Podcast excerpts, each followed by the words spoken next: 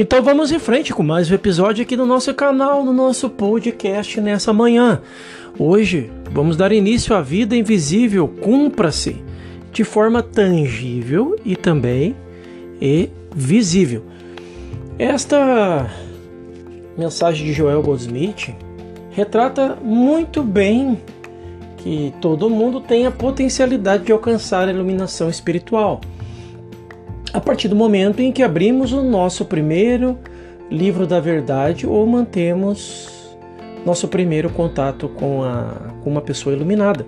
Nossa própria iluminação começou e a iluminação espiritual nos chegará proporcionalmente à nossa busca. Quando a luz surge em nossa consciência, contemplamos Deus como infinito e percebemos que não pode haver Deus e mais alguma coisa. Caso contrário, Deus seria muito menos infinito. Deus deve expandir como a substância de tudo que é e de tudo que existe. Deus constitui tudo o que é, por isso não buscamos mais Deus por nossa saúde, porque não há na não há a Deus e saúde. Então, as escrituras dizem: Deus é a saúde do meu semblante. Não podemos obter saúde, mas podemos obter Deus, e quando temos Deus, temos saúde. Não sei de que maneira, através da prática do caminho infinito, possamos demonstrar suprimento, companhia ou lar. De fato, acredito sinceramente que todas essas tentativas provariam ser uma barreira à demonstração de nossa harmonia. Fora de Deus, não consigo achar desejável abundância, companhia ou lar. De fato, não consigo achar a própria vida desejável fora de Deus. Viver na maioria das vezes assim me faz entender que viver na harmonia, saúde ou abundância sem Deus me pareceria viver uma vida muito árida.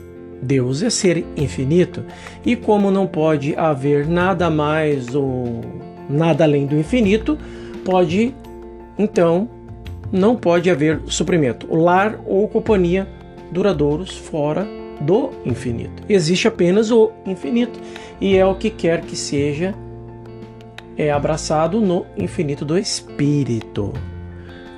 Como desta forma, como podemos pensar no Espírito ou em Deus como a substância de tudo que é e depois ir a Deus para obter alguma coisa material? Este é o primeiro questionamento. O segundo questionamento é: Deus é infinito, então o que há para obter? Não há nada fora dos limites do Espírito. Como podemos ir ao Espírito para obter algo que não existe? A própria ideia de ir a Deus não é uma barreira para a sua realização? Foram alguns questionamentos. Pode ser que, por alguma razão, estejamos passando por um período estéreo em nossa vida pessoal. Isso não significa que o suprimento esteja ausente, que se pudéssemos alcançar a Deus, ele faria com que aparecesse. Deus é a onipresença e o nosso reconhecimento da onipresença de Deus no devido tempo mostrará a evidência de que chamamos de suprimento. Pensamos na onipresença, entretanto, e depois pensamos em termos da onipresença de alguma forma de bem. Mas a onipresença significa a onipresença do Espírito, a onipresença da fonte, da lei e da vida, e não a onipresença de qualquer forma. Seria um erro dizer que onipresença significa a presença constante de rosas, porque nem sempre as rosas estão em evidência. É verdade que elas estão sempre aqui em sua essência espiritual, mas não na forma manifestada.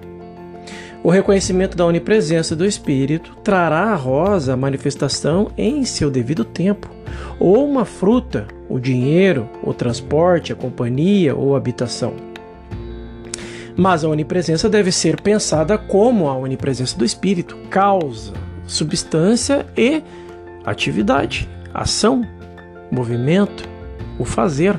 O único pensamento que devemos ter é reconhecer a onipresença do Espírito e, em seguida, deixar que essa percepção se manifeste como o que comemos, bebemos ou como o que vestimos, não o que chamamos de nosso tempo, mas no devido tempo do Espírito. E nossa experiência humana parece que às vezes temos que esperar que essas coisas apareçam, apesar de agora serem onipresentes na consciência. É muito parecido com a cura. Na verdade, toda cura é instantânea, não existe cura tardia ou gradual, mas a manifestação externa nem sempre aparece no mesmo segundo que a cura. Se recebermos agora uma comunicação que traz cura, podemos não estar conscientes da cura até amanhã ou na próxima semana. Pode haver também uma reivindicação de falta ou limitação de alguma forma. Pedimos e recebemos ajuda. Pode levar uma semana, no entanto, antes que algo chegue até nós, como o número necessário de notas de qualquer espécie de dinheiro ou qualquer forma de cumprimento deva assumir mas porque levou um dia, uma semana, um mês para ver a imagem externa completa, não significa que a cura não foi instantânea. A evidência visível é efeito da cura, não a cura. A cura é invisível, mas a evidência é visível. É o efeito externalizado ou manifestado, como assim seja.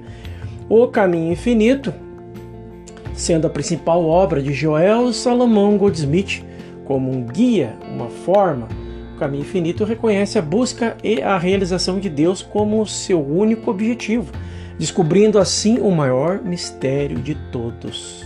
Como Deus é alcançado, então, saúde, harmonia, totalidade, integridade, companheirismo, lar, abundância e os doze restos de cestos também são atingidos.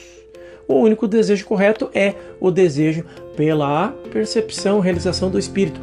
A única demonstração possível no caminho infinito é a demonstração da presença de Deus. E uma vez demonstrado isso, o bem se desdobra, se desenrola. Esta é a nossa mensagem de hoje. Façam todos uma excepcional manhã. No nosso próximo episódio, vamos falar sobre substitua o conceito de um Deus que dá e retém por um Deus que é. Até lá!